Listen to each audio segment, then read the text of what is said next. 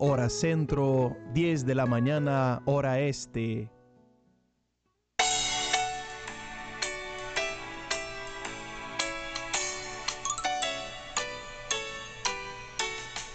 Todos unidos formando un solo pueblo, un pueblo que en la Pascua nació. Radio María presenta el programa Magisterio de la Iglesia. Conduce el diácono Franco Foti.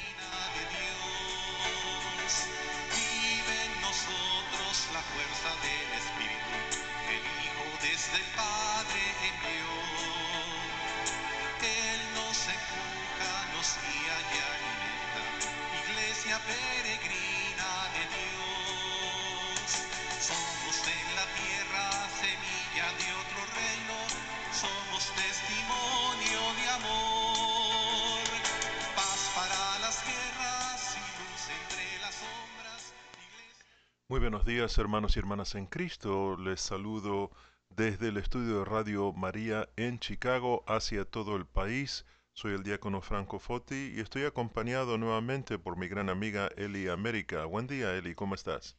Buenos días, diácono de Dios. Buenos días, hermosa ciudad de Chicago.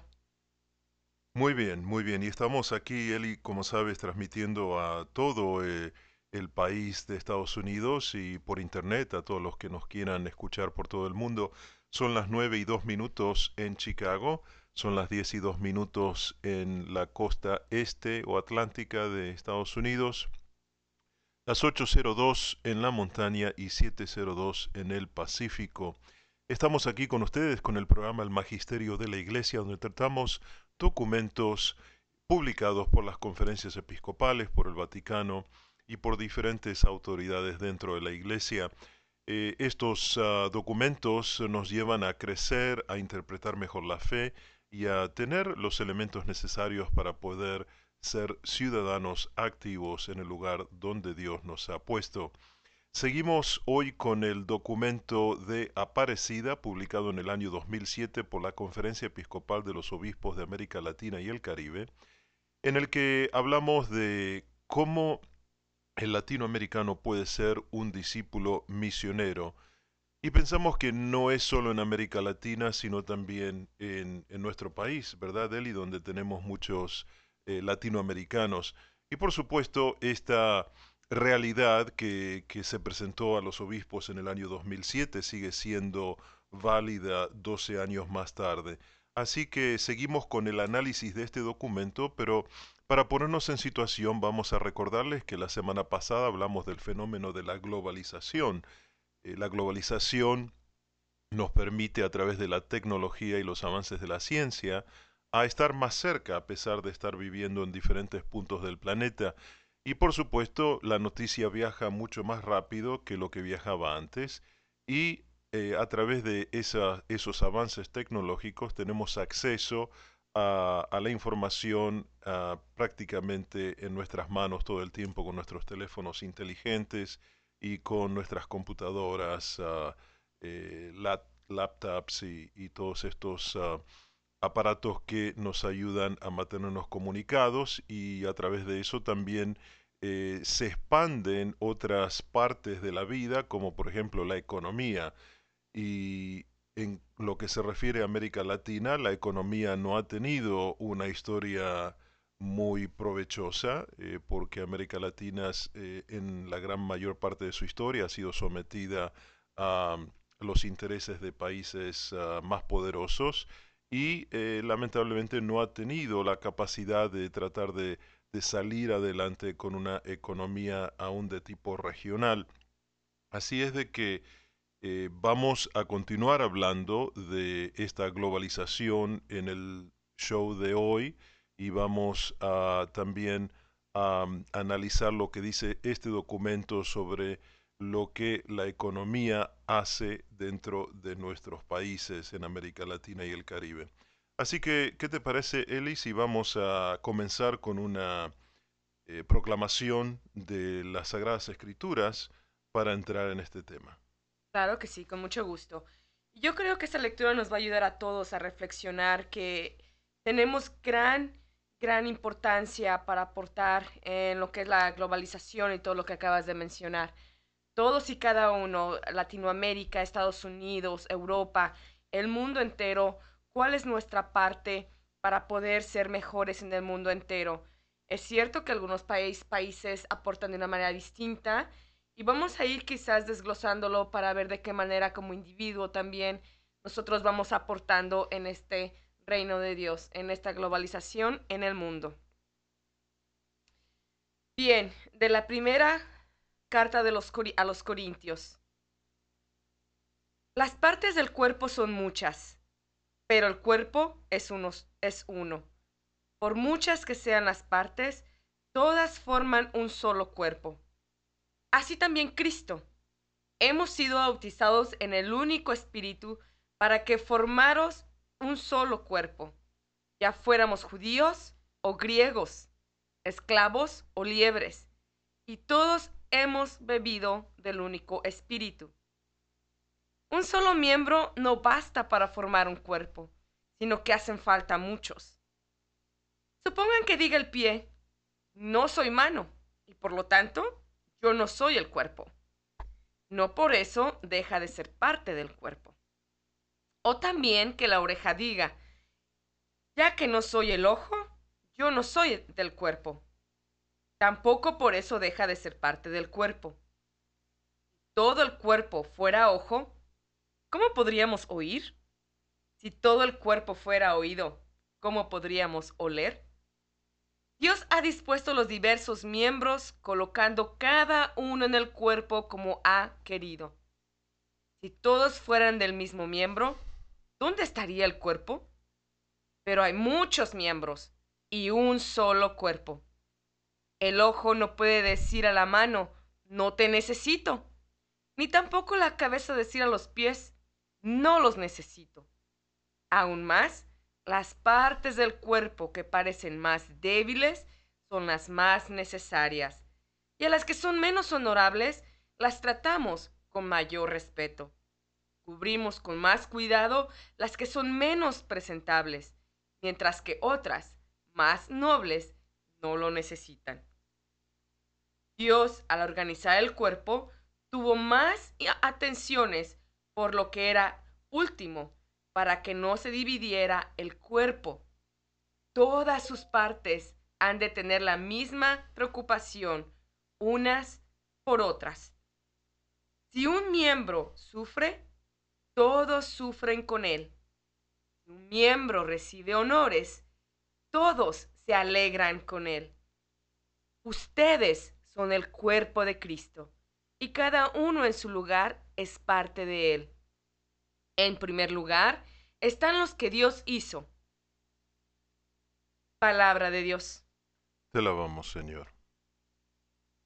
Muchas gracias, Eli, por la proclamación de esta lectura de la primera carta del apóstol San Pablo a los Corintios y qué interesante que es esta lectura en relación al tema que estamos viendo, porque uno de los problemas más serios de la globalización es de que se guardan los intereses de una porción de la población mundial y, se desechan los intereses de, aquellos que, tienen menos, los más pobres, ¿no? Como que se, se los interpreta como, como personas que no son necesarias.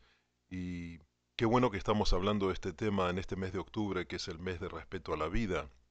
Y eso es lo que muchas veces eh, la gente olvida, ¿no? Porque cuando se habla del respeto a la vida no se habla solamente de la protección de los niños que están en el vientre de sus madres y que tienen el peligro de ser abortados, y no se habla solamente de, del tema de la eutanasia o el suicidio asistido, sino también se habla de del respeto a la vida de todos los hombres y mujeres del mundo que fueron que fuimos creados a imagen y semejanza de Dios y que tenemos una dignidad que Dios nos ha dado y por lo tanto todos somos importantes, ¿verdad? Todos somos importantes y la palabra de Dios lo acaba de decir y yo creo que toda la palabra de Dios nos habla. Es, es la revelación de, Dios Padre hacia nosotros, a la importancia, a la vida. Y, quizás a, muchos que nos están oyendo, incluso eh, más allá de lo que podamos nosotros imaginar, en muchas ocasiones tenemos esa tristeza por el rechazo o por las situaciones que suceden en nuestra vida. No tan solo a, nivel mundial, a nivel global, pero muchas veces a nivel familiar, a nivel individual. Y en algunas, en algunas ocasiones esa tristeza cae en cierta depresión en donde hay muchos que en la actualidad no tan solo se quieren quitar la vida, sino que quitan la vida a otras personas. Y más allá, no, no, estoy, no estoy hablando tan solo de tener un arma o unas pastillas enfrente de nosotros para quitarnos la vida, pero el dejarnos caer en la oscuridad, en la depresión, en la tristeza, es rechazar la vida de cierta manera. Y si nosotros verdaderamente pensamos en que la vida es Jesús, porque la palabra de Dios dice que Jesús es la vida, el camino y la verdad, entonces de alguna manera estamos rechazando a Cristo Jesús. Yo, yo invito a, a todos ustedes, yo me invito a mí misma a abrazar la vida y abrazar la vida es abrazar a Jesús. Sí, esto es importantísimo, querida Eli, porque eh, evidentemente nosotros comenzamos desde los lugares donde nosotros nos encontramos, ¿verdad? Con nuestras familias, en nuestros lugares de trabajo, en nuestras escuelas, aún mismo nuestras parroquias, ¿no? Que, que, es el primer lugar donde tenemos que practicar la evangelización. Y claro, eh, este, eh, esta lectura de San Pablo nos, nos exhorta a que a que todos somos necesarios, somos todos partes de, del cuerpo de Cristo, somos parte del cuerpo místico de Cristo, que, que, es la iglesia, la esposa de Cristo. Y en esa unión indisoluble entre Cristo y su iglesia, eh, nosotros jugamos un rol muy importante, todos, todos, en verdad todos. Sí, y, wow, lo que acabas de decir es tan grande y tan hermoso, ¿no? La esposa de Cristo. imagínense ustedes que está la novia esperando y esperando el novio prometido. y aquí viene Jesús. Se hace carne entre nosotros, uno entre nosotros. Y, vino a enseñarnos, a enseñarnos que sí, la vida es difícil a, que vamos a tener obstáculos, retos, pero Él también habló de la abundancia. No se puede hablar solamente del pecado y la consecuencia del pecado sin hablar de la gracia como lo habla nuestro hermano Pablo. Se necesita hablar del gran amor y de la gracia, de ese gran amor del novio por la novia que por largo tiempo lo ha esperado. Y Él está aquí y está con nosotros. Y, y, y Él nos enseñó cómo vivir. Él nos enseñó y si nosotros, que yo les invito hermanos a que oremos con la palabra, vayamos al Evangelio del día de hoy. Jesús le enseña a sus apóstoles. Esos apóstoles que es, parte de la iglesia, que es la iglesia la novia de Cristo, le pregunta a él, enséñanos a orar. Y Jesús enseña a orar a sus apóstoles con el Padre nuestro. Ah, e, e, él nos enseña de qué manera nosotros poder llamar a Dios Abba, Papi, Padre, te necesito. Y, y Jesús pasó por todo lo que tenía que pasar, llegó a la muerte, llegó a su resurrección y está sentado a la derecha de Dios Padre, esperando a que la novia regrese a su lado, a que nosotros regresemos a su lado para atrás a casa. Muy bien, y sabes que este tema de, la globalización eh, definitivamente nos llama a todos a tomar un rol prominente en los lugares donde nos encontramos, porque si nosotros somos conscientes de que somos partes de, de la iglesia, que somos miembros del cuerpo de Cristo, entonces también tenemos que llevar ese mensaje de Cristo a todos los otros miembros del cuerpo que todavía están tal vez dudando, que no se quieren comprometer, que tal vez tienen otros intereses en su corazón antes de, los intereses de, Cristo y de su iglesia. Y así, eh, entrando en este documento, eh, vemos de que en el punto 67 habla de que a pesar de que se han eh, celebrado tratados de libre comercio donde se manifiesta de alguna manera la igualdad de los países participantes, eh, estos eh, tratados no siempre han funcionado porque no todos los países tienen el mismo tipo de economía. Así es que los países más pobres realmente no salen beneficiados de estos tratados que tal vez en el papel parecen muy buenos, pero en la práctica no. Y a pesar de que en América Latina eh, se ha progresado bastante con el tema de la inflación, que es un fenómeno económico que, significa que hoy compras un producto a, a, 10 dólares y mañana lo compras a 11 dólares porque tal vez ah, el, el, precio del petróleo aumentó y eso tiene una incidencia en el transporte que lleva eh, el producto de las materias primas al fabricante, del fabricante al mayorista, del mayorista al minorista y ahí al consumidor, para dar solamente un ejemplo. Pero a pesar de, eso, eh, muchos de los gobiernos, dicen los obispos latinoamericanos, eh, se encuentran severamente limitados en el financiamiento de los presupuestos públicos porque ellos acarrean una deuda externa e interna, ¿verdad? La deuda externa es lo que el país como país le debe a, otros países u otras organizaciones eh, muy poderosas por servicios eh, prestados. Por ejemplo, si un país decide eh, vamos a construir un avión en nuestro país y la, la, tecnología no está presente en ese país, entonces tienen que traer de afuera y todo es a base de crédito. Y la deuda interna es la deuda que cada país tiene con proveedores dentro del mismo país. Eh, por ejemplo, en la Casa Blanca hay un problema muy grande de plomería, entonces tienen que llamar a un servicio de plomería para que vaya a arreglar eso y le deben pagar por los servicios prestados y a veces eso, como también se hace a crédito, eh, puede dejar una, una deuda de tipo interno. Entonces, ah, eh, hay países que, que, que, se ven muy limitados porque lo único que hacen es pagan intereses de las deudas tanto externas o internas que, ellos tienen, ¿no? Porque no todos te, esperan 30 días o más, ¿no? Para cobrar.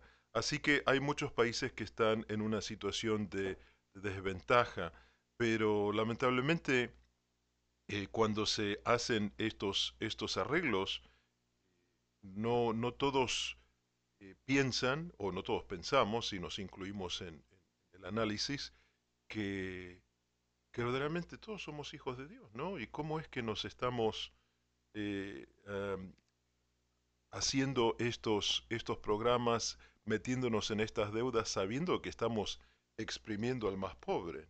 ¿No te parece? Definitivamente, y yo creo que es importante mencionar la responsabilidad que tenemos cada uno de nosotros. Esto lo podemos ver como algo muy superficial o como algo muy, muy lejos de mi alcance cuando estudiamos estos documentos o cuando escuchamos hablar de ellos. Pero en realidad no, porque todo, todo nos afecta o todo nos beneficia, porque somos un mismo cuerpo, como lo leímos en la palabra de Dios. Y a lo que yo voy es de que somos responsables. Responsables quiere decir cómo respondo ante, cierta necesidad o situación o circunstancia en mi vida o de nuestra vida en la vida social. Y yo creo que nuestra parte es educándonos, conociendo. Y ya lo estamos haciendo por medio de este programa, lo podemos hacer leyendo los documentos y ver de qué manera yo puedo aportar a, esta situación. Puede ser orando una Ave María, puede ser que tu corazón se inquiete a leer más documentos y quizás a llegar a ser un teólogo que pueda hablar por el pueblo de Dios y que pueda cambiar los corazones de muchas personas dentro del gobierno, las instituciones, incluso del mundo entero. Hemos tenido personas así en la iglesia. La responsabilidad de nosotros educar a nuestros hijos. Los tiempos están cambiando y ahorita quizás los pueblos que son más débiles, más pobres, pueda que cambie con los años a venir. ¿De qué manera yo estoy preparando a mis hijos, dándoles una educación o guiándolos a que se eduquen para que sean parte de esta economía en su casa, en su país, en el mundo entero. Pero es importante mencionar no tan solo que sea un buen teólogo, un buen ingeniero, un buen doctor, una persona que ah, va a barrer las calles o nuestro hogar o una persona que trabaje en cualquier lugar del mundo. Pero lo más importante es tener a Cristo como centro.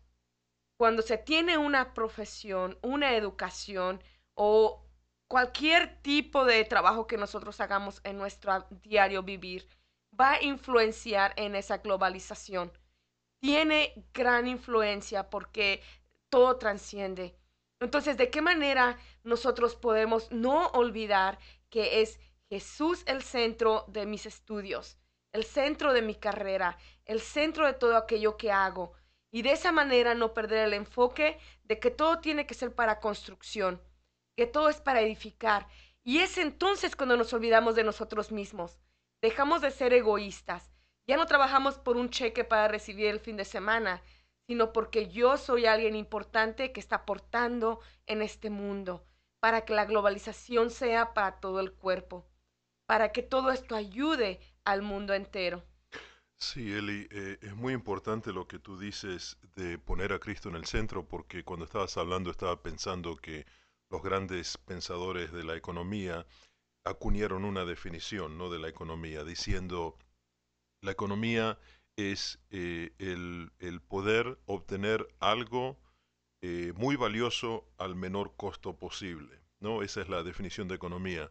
Pero los obispos aquí nos dan una definición de economía que realmente pone a Cristo en el centro. Y la voy a leer porque ellos la copian del compendio de la doctrina social de la Iglesia.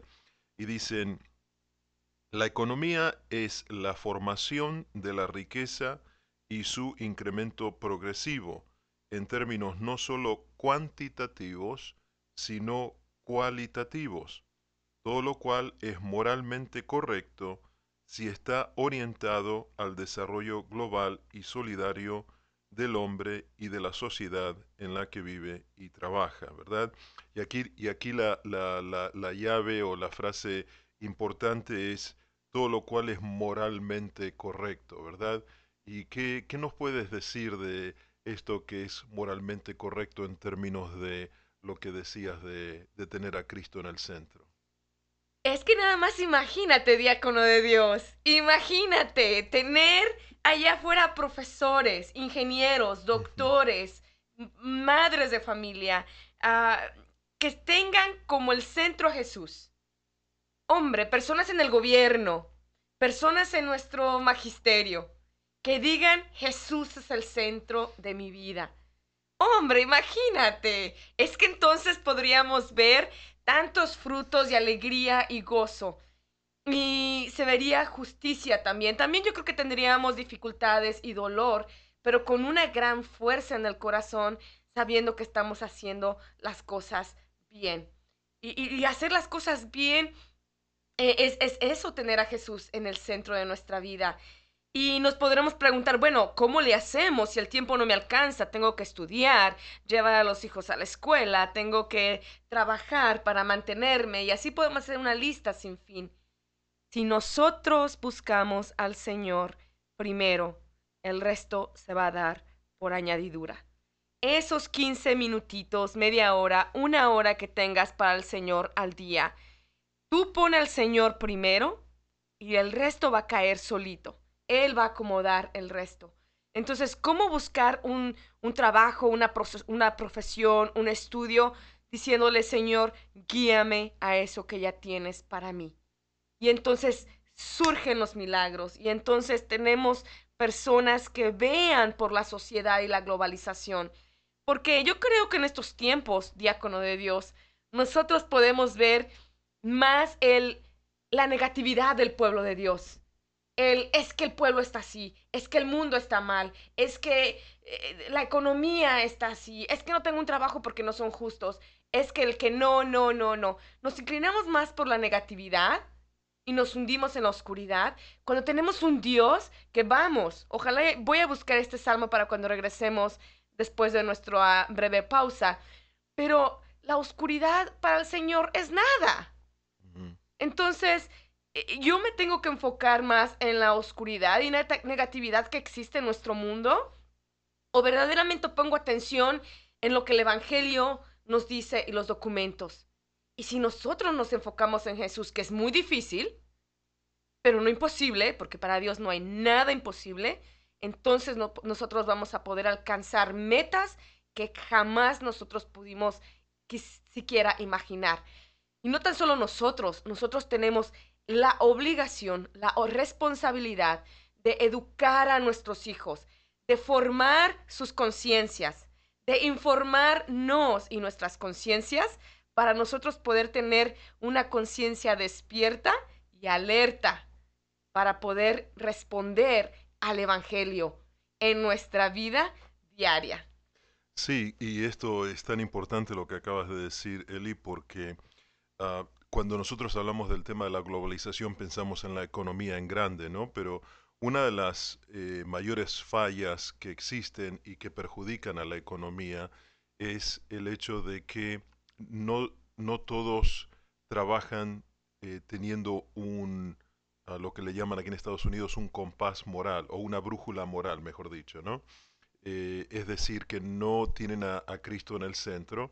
Entonces, para tomar un trabajo, eh, eh, vamos a suponer un contratista, para hacer un trabajo, él necesita 100 dólares para los materiales y tal vez su trabajo es otros 100 dólares, ¿no? Pero porque el trabajo lo va a hacer en, en una escuela donde tal vez el Señor percibe de que entra mucho dinero, entonces Él duplica el costo, ¿verdad?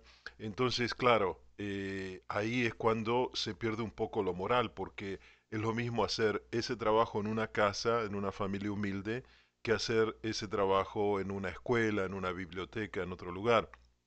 Y, el, hecho de no tener contratistas o negocios o grandes compañías que, que, que cobren lo que es justo, justo para, bueno, sacar la, la ganancia justa, ¿no? Eso es eh, evangélico, o sea, cada, cada obrero merece su paga, pero tampoco podemos irnos más allá para eh, sobrefacturar un trabajo que realmente nos cuesta la mitad o el esfuerzo que nosotros imprimimos cuesta la mitad de lo que estamos facturando. Y eso, por supuesto, repercute, ¿no?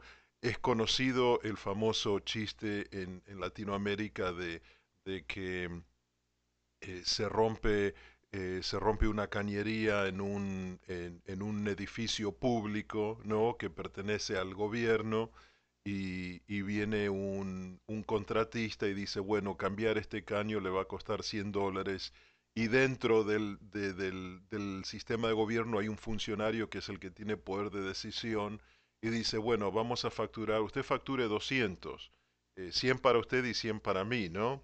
la, famosa mordida. Y eso es lo que eh, lamentablemente eh, repercute en la economía, es la falta de moralidad en las decisiones que se toman a nivel económico en un eh, plano simple como puede ser un contratista que va a hacer una reparación en una casa o puede ser alguien que va a hacer un trabajo en, en una oficina de gobierno. ¿no? ¿Qué te parece? Ay, mamita, ¿cómo le hacemos cuando nosotros vamos a tomar una decisión de esa manera? Cuando tenemos una tentación de cobrar 100 dólares más o 1000 dólares más y sabemos que lo pueden pagar. Hombre, yo los quiero, ¿no? Nos gustan las cosas buenas, claro. Pero la única manera que nosotros podemos tener el valor de tomar las decisiones correctas es pasando tiempo con el Señor. Porque todos nos vamos a ver tentados, pero va a ser la elección que tú elijas, mi hermano diácono de Dios, que yo elija. Es tu elección, hermano, que nos estás escuchando, porque al final cada uno elige lo que quiere vivir. Nosotros podemos pasar 30 años arriba del altar, sirviendo en un altar, pasándonos adentro de una iglesia y no quiere decir que nosotros estamos en buenos términos con Dios. Y aguas con eso. Cuidadito con eso. ¿no? Eh, nos gusta verdaderamente lo, bueno. Y, y necesitamos de esa oración, no tan solo para poder discernir que existen estos factores, pero también se necesita de un valor del Espíritu de Dios para nosotros elegir por lo mejor a largo plazo ah, en muchas ocasiones ah, se me viene a la mente un, eh, algo que me sucedió en la vida. Yo me acerqué a una persona que, que bueno, está mucho adentro de la iglesia de Dios y, y, y me dijo, bueno, yo creo que no está tan mal que hagas esto. Y yo me le quedé viendo y le dije, Ave María Purísima. ¿No? Todos tenemos en cierto momento la tendencia de ponernos en una tentación o de equivocarnos. Siempre necesitamos recordar que soy yo el que elijo hacer lo justo o lo injusto, lo bueno o lo malo. Pero hermanos, si nosotros en algún momento caemos, nosotros podemos levantarlos, levantarnos y volverlo a intentar y hacer las cosas bien para seguir aportando a la economía, a la globalización y a todo lo que refiere la vida en el mundo entero. Muy bien, Eli, eh, vamos a hacer nuestra primera pausa en este momento. Eh, vamos a continuar con este documento de Aparecida y vamos a comenzar a hablar de un tema que es endémico en todas las economías eh, regionales de Latinoamérica, que es el tema de la corrupción. Así que vamos a regresar un momento, no pierdan su sintonía. Gracias.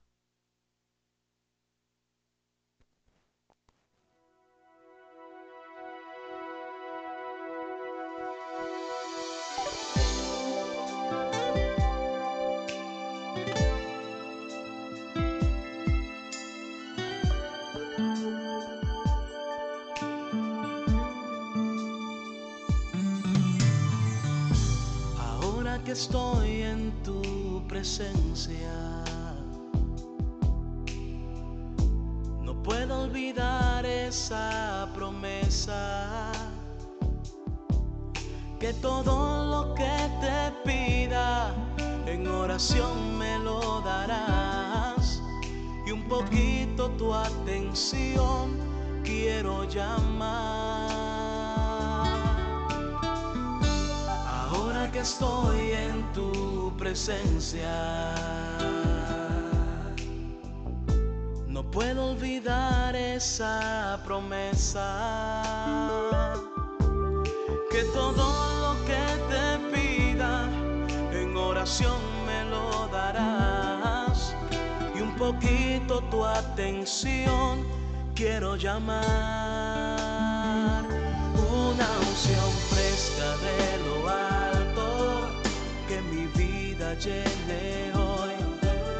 Que descienda tu espíritu, Señor.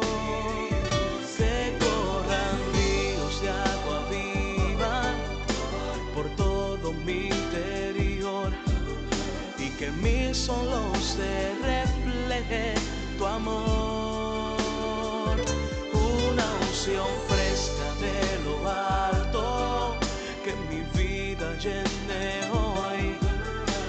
descienda tu espíritu, Señor.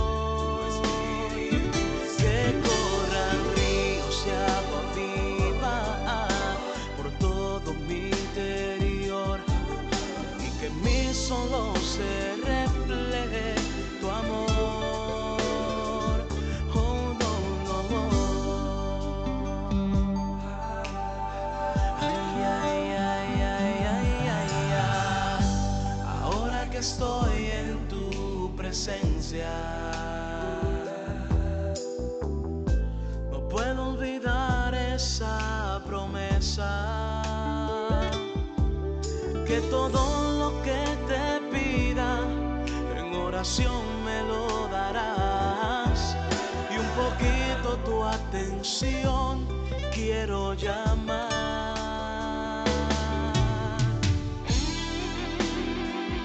Señor, quiero llamar tu atención para que la fuerza de tu presencia renueve tu santa iglesia. Derrama una fresca unción y que en este mundo solo se respire tu amor. Una unción fresca de lo alto que mi vida lleve hoy. Que descienda tu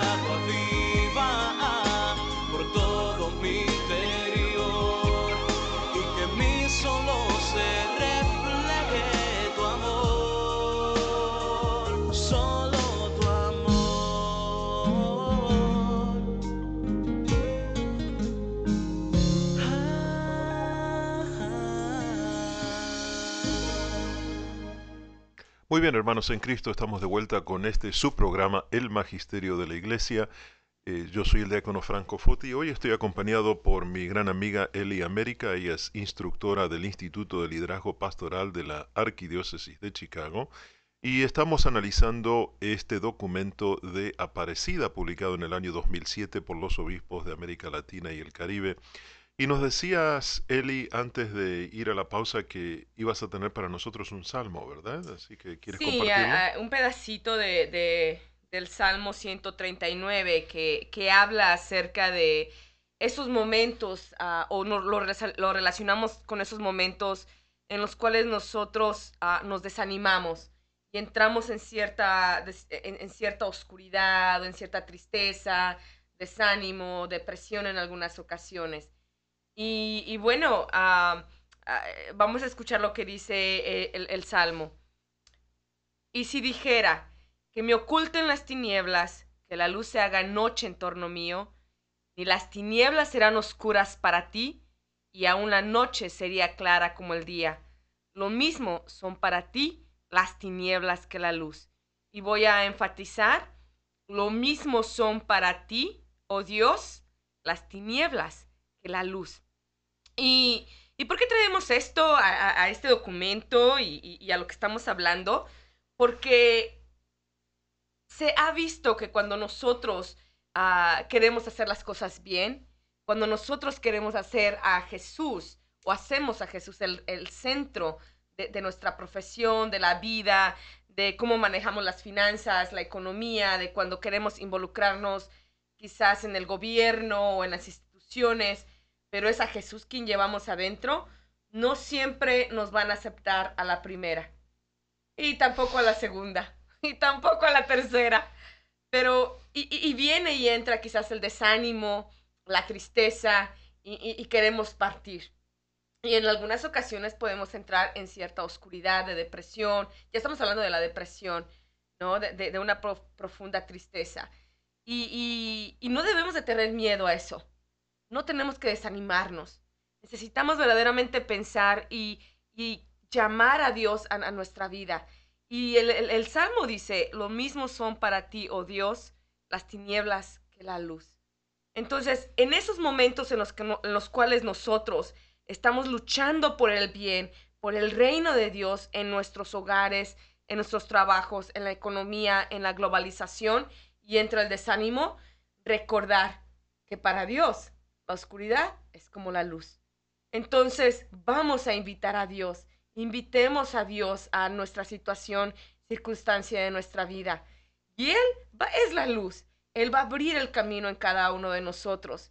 Pero en mu- muchas ocasiones yo creo que aunque tengamos una profesión y o tengamos nosotros algún lugar en el gobierno o en alguna institución y vemos que tenemos el temor de perder el trabajo por hacer las cosas correctas en la moral que Dios nos indica, nos desanimamos y entramos en esa oscuridad.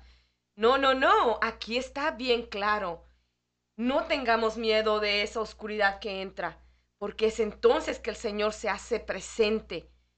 En una ocasión me dijo a mi director espiritual, me dijo, la oscuridad es como una abejita o una avispa que viene hacia ti. Pero ¿no te das cuenta que esa avispa o, o esa ah, abejita es mucho más pequeñita que tú? Pero tú le tienes tanto miedo. Dice, ella va a venir a ti y lo más que te puede hacer es darte un piconcito. Pero tú la avientas y se fue. Entonces muchas veces tenemos, él, él- él hizo la comparación, muchas veces tenemos como ese miedo a la luz de que está ahí. Déjala que venga. Él no está solo. Dice, lo mismo es para Dios las tinieblas que la luz, porque tenemos a alguien más grande que es Dios. Entonces, en esas circunstancias que nosotros tenemos como profesionales en lugares de nuestros trabajos, el gobierno, instituciones, va a entrar la oscuridad, va a entrar la tristeza, el desánimo. Hey, pero también está Dios y está nuestra fe. Y eso es mucho más fuerte que cualquier tipo de desánimo, oscuridad o incluso el deseo de perder el objetivo que es hacer las cosas bien en el nombre de Jesús, en una moral bien formada, una conciencia bien formada en los seres humanos que nos rodean. Si entra la tiniebla y si entra la oscuridad, es porque algo muy bueno estás haciendo. Y si nos permanecemos firmes, el Señor va a ver por nosotros y el Señor va a obrar y a trascender en las circunstancias de la globalización, economía o cualquier situación que tengamos en nuestra vida. Y sabes que, Eli, este tema de la oscuridad que nos invade eh, también está representada por este flagelo que es la corrupción, que es algo que, que los obispos traen a- al frente de este documento.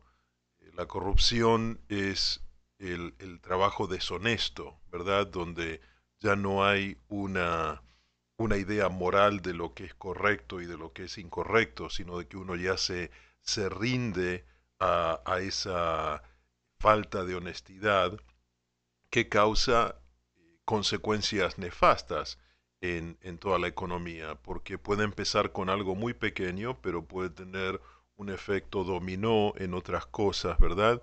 Como eh, también hay una historia conocida, muy popular en, en América Latina, que había un señor que era productor de, jabones, ¿no? Entonces él fabricaba jabones y vendía cada jabón a un dólar. Así es de que un día para tratar de, solucionar un problema que había en su fábrica, llama a un contratista y el contratista sabiendo que es una fábrica de jabones, que el señor tiene dinero y, bueno, le invade este pecado de la corrupción, le sobrefactura por su trabajo y lamentablemente el fabricante de jabón tiene que aumentar el precio de ese jabón de un dólar a un dólar y veinticinco porque tiene que eh, solucionar la, el, el, digamos, el, el agujero en su presupuesto que es esta inesperada reparación. Entonces, en realidad, ¿quién está pagando por, por esa corrupción? El consumidor final, el que compra el jabón.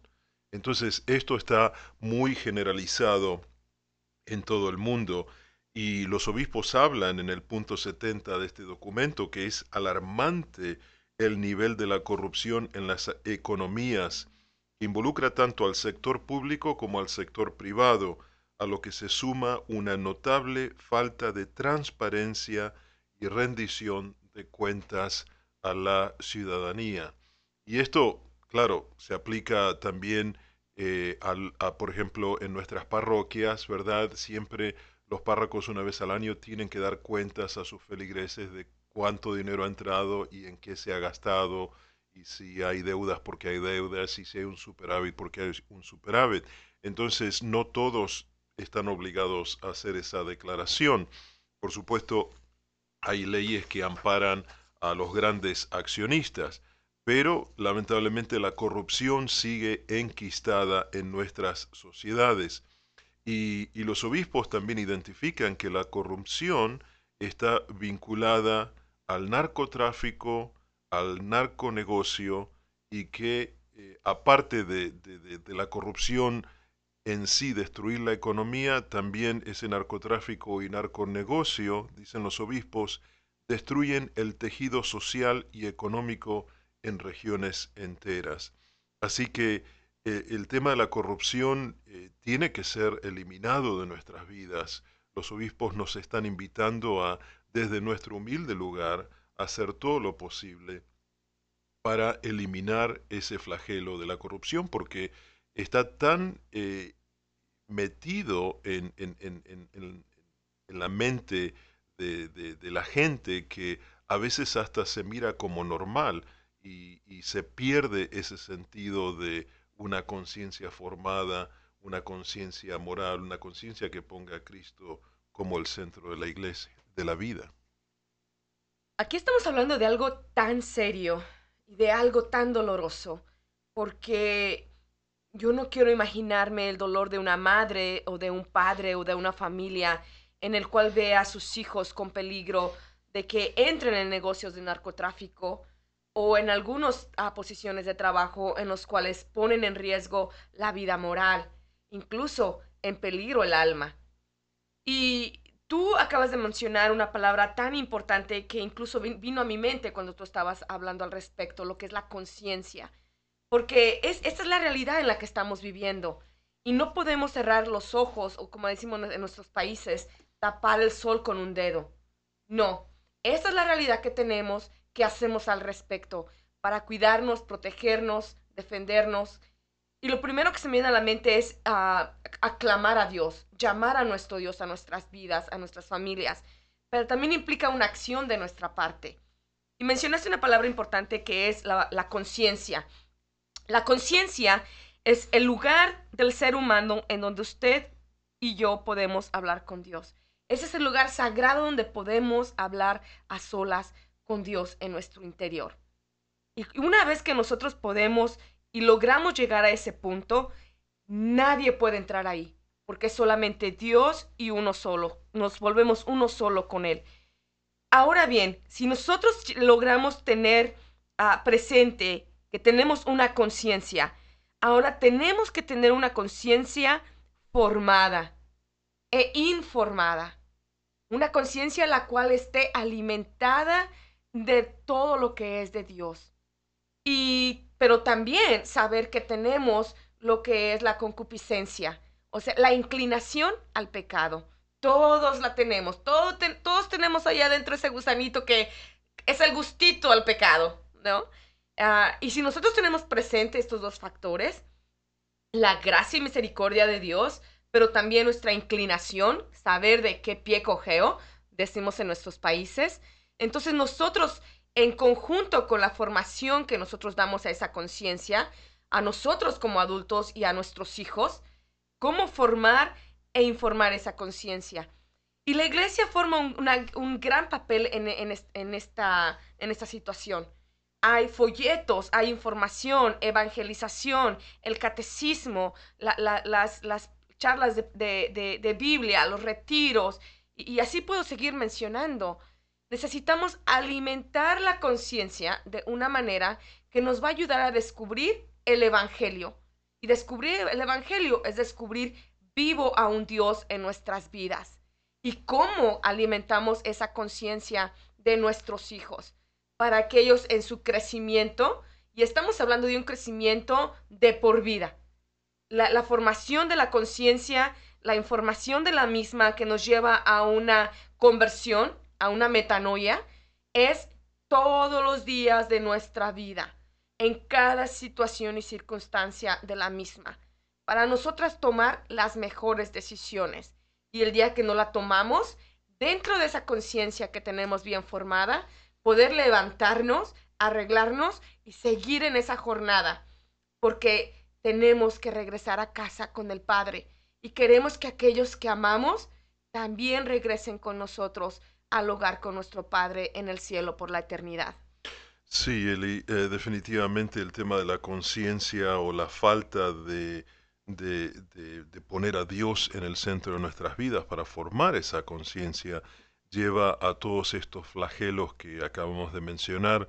Y estos flagelos también traen como consecuencia lo que los obispos ah, ponen en el punto 71 del documento, que habla de la región, o sea, se habla de lo que es América Latina y el Caribe, está afectada por el subempleo en 42% y el desempleo en el 9%.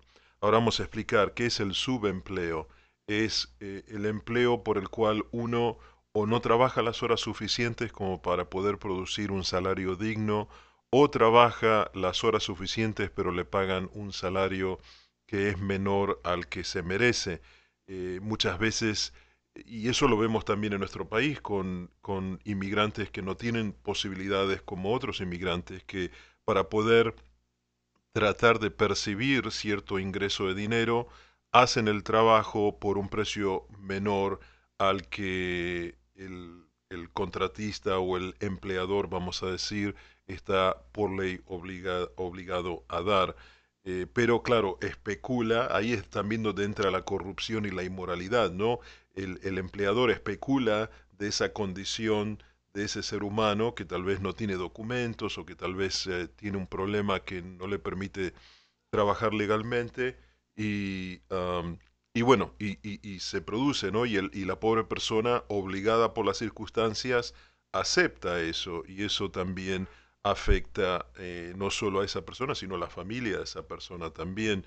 Y lo del desempleo y debo decir de que me parece que un 9% es un número muy conservador, me parece que el número es un poco más alto.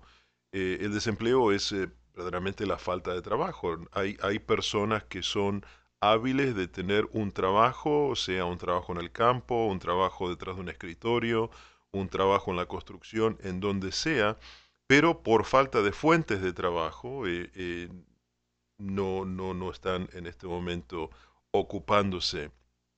Y también los obispos reconocen que casi la mitad eh, de, de, la población en América Latina está empleada en un trabajo informal.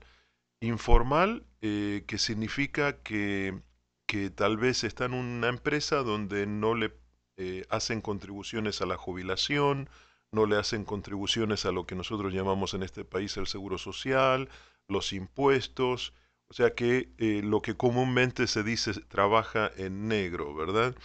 Y, muchas personas eh, lo hacen porque, claro, trabajar en negro supone tener un poco más de dinero en la mano y a los empleadores les beneficia porque no tienen que hacer sus contribuciones al sistema previsional de cada país. Pero eh, esto también tiene consecuencias a mediano y largo plazo porque una persona que pudo haber trabajado por, vamos a decir, 10 años en, en lo que se llama comúnmente en negro, eh, cuando llegue el momento de jubilarse no va a poder beneficiarse de 10 años de aportes al sistema previsional. Y también los obispos hablan de eh, que, que aún los que trabajan de forma formal, valga la redundancia, eh, tienen condiciones de trabajo que no son óptimas. Eh, eh, personas que tal vez trabajan en una fábrica donde las condiciones de salubridad no son las pedidas por la ley. Entonces nos vemos de que estamos sumergidos en una realidad donde hay que hacer tantos cambios en nuestras vidas, ¿no? ¿Cómo, ¿cómo, podemos, Eli, empezar a hacer un cambio firme en, en, esta realidad? ¿Cómo podemos cambiar el corazón de, la, de los empleadores de, y también de los obreros, ¿no? De tal, tal vez no aceptar eh, condiciones de trabajo que, que, no son óptimas. ¿Qué, qué, qué podemos hacer, Eli? ¡Wow! Yo creo que todos quisiéramos tener ese poder. de querer cambiar los corazones de las demás personas, ¿ah?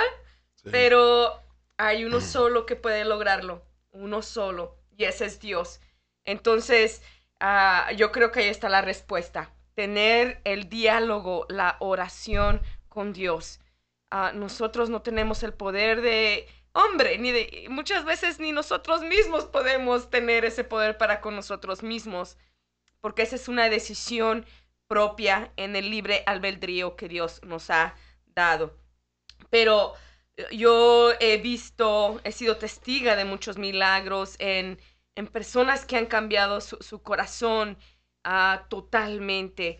Y todo tuvo que ver por una oración a Dios por esta persona pero no una oración como el que hace Jona eh, y nos muestra hoy en, en, en la primera lectura, uh -huh. en donde está enojado porque no destruye a los enemigos, ¿eh? Uh -huh. o, o, al pueblo pecador. A los ninivitas. sí, sí, sí. ¿No? Eh, eh, él estaba enojado porque, bueno, ¿cómo no destruyes a este pueblo que ha sido tan pecador? Uh, no, eh, y el Señor le da una gran lección a nuestro hermano que es tan humano Uh, en donde nos muestra que Él es misericordia, ¿no? Eh, eh, eh, la palabra de Dios dice, ellos no, no, saben discernir entre lo que es la mano derecha y la mano izquierda. Entonces yo creo que el ánimo a todos nosotros es orar, orar por nuestros jefes, orar por uh, la gente que está en el gobierno, orar por aquellos que están en grandes puestos en las instituciones, orar para que el Señor toque sus corazones y exista una conversión en la cual puedan tomar decisiones que beneficie al, al pueblo de Dios. Y, y yo creo que uh, ese es un trabajo muy difícil y una vez más me viene a la mente, no nos enfoquemos tanto en lo negativo. Tenemos que tener conciencia y estar despiertos ante lo que existe, pero pedirle al Señor la sabiduría y la inteligencia de cómo uh, navegar en, en, estos mares de cómo navegar en esas situaciones, pero también pedir por aquellos que tienen ese poder y pedirles al Señor que les dé ese valor, que les dé esa valentía de hacer las cosas bien, porque también para ellos entra la oscuridad, porque también para ellos entra el desánimo. Entonces yo creo que la oración es como ese vínculo entre Dios y nosotros, ese vínculo entre Dios y los corazones aquellos que tienen poder. Muchas gracias, Eli, por tu participación en este programa de hoy, el Magisterio de la Iglesia. Hemos llegado al final de este programa. Esperamos que nos ah, acompañes la semana que viene y para seguir dialogando sobre este documento de eh, Aparecida que los obispos de Latinoamérica y el Caribe publicaron en el año 2007, un documento que sigue vigente en estos días. Así que queridos hermanos y hermanas en Cristo, gracias por habernos acompañado en esta hora. Eh, les deseamos una bonita semana y que Dios los bendiga. Gracias.